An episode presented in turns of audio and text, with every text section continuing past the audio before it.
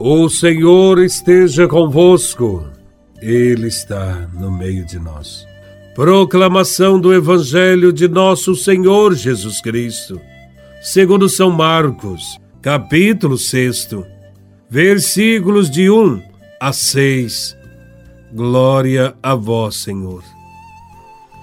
Naquele tempo, Jesus foi a Nazaré, sua terra e seus discípulos o acompanharam. Quando chegou o sábado, começou a ensinar na sinagoga. Muitos que o escutavam ficavam admirados e diziam: De onde recebeu ele tudo isso? Como conseguiu tanta sabedoria?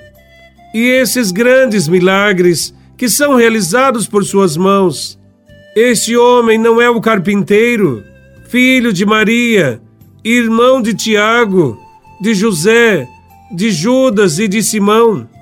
Suas irmãs não moram aqui conosco? E ficaram escandalizados por causa dele.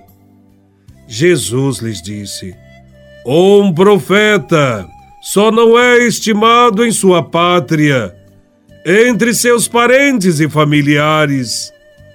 E ali, não pôde fazer milagre algum.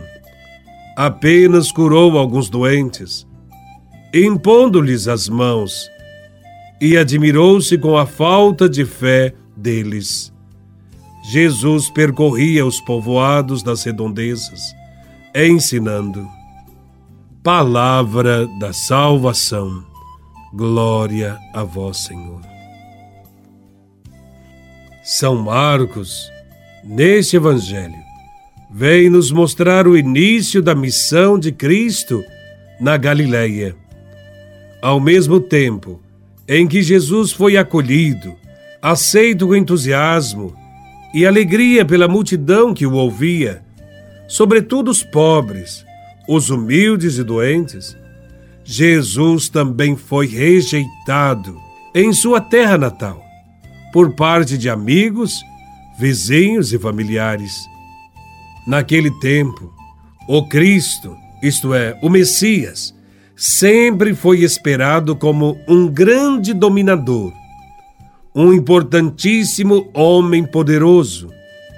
Por isso, na sinagoga em Nazaré, as pessoas ficaram admiradas em perceber que Jesus não era nada daquilo que eles pensavam. Ele era apenas filho de um carpinteiro e de Maria, e tinha muitos parentes, como Tiago, José, Judas, Simão, os seus primos. Cristo é humilde e pequeno. Não procurou se engrandecer.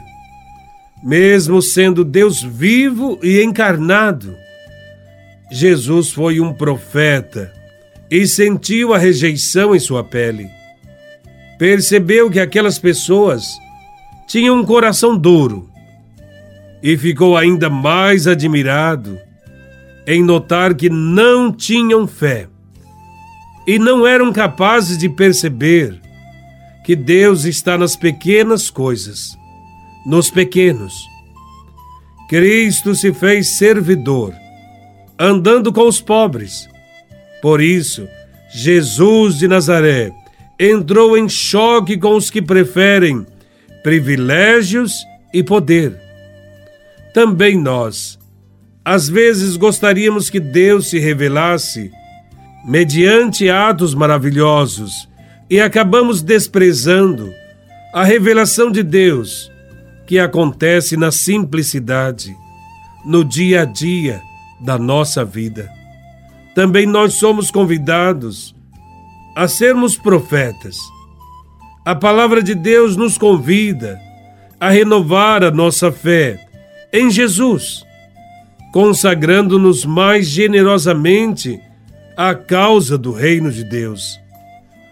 Olhando para a realidade em que vivemos, percebemos que a sociedade é indiferente à vontade de Deus e nossa primeira reação é de desânimo.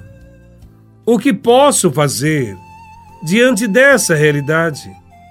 Quem sou para tentar mudar alguma coisa neste mundo? É dentro deste contexto que nós ouvimos a voz de Deus nos chamando.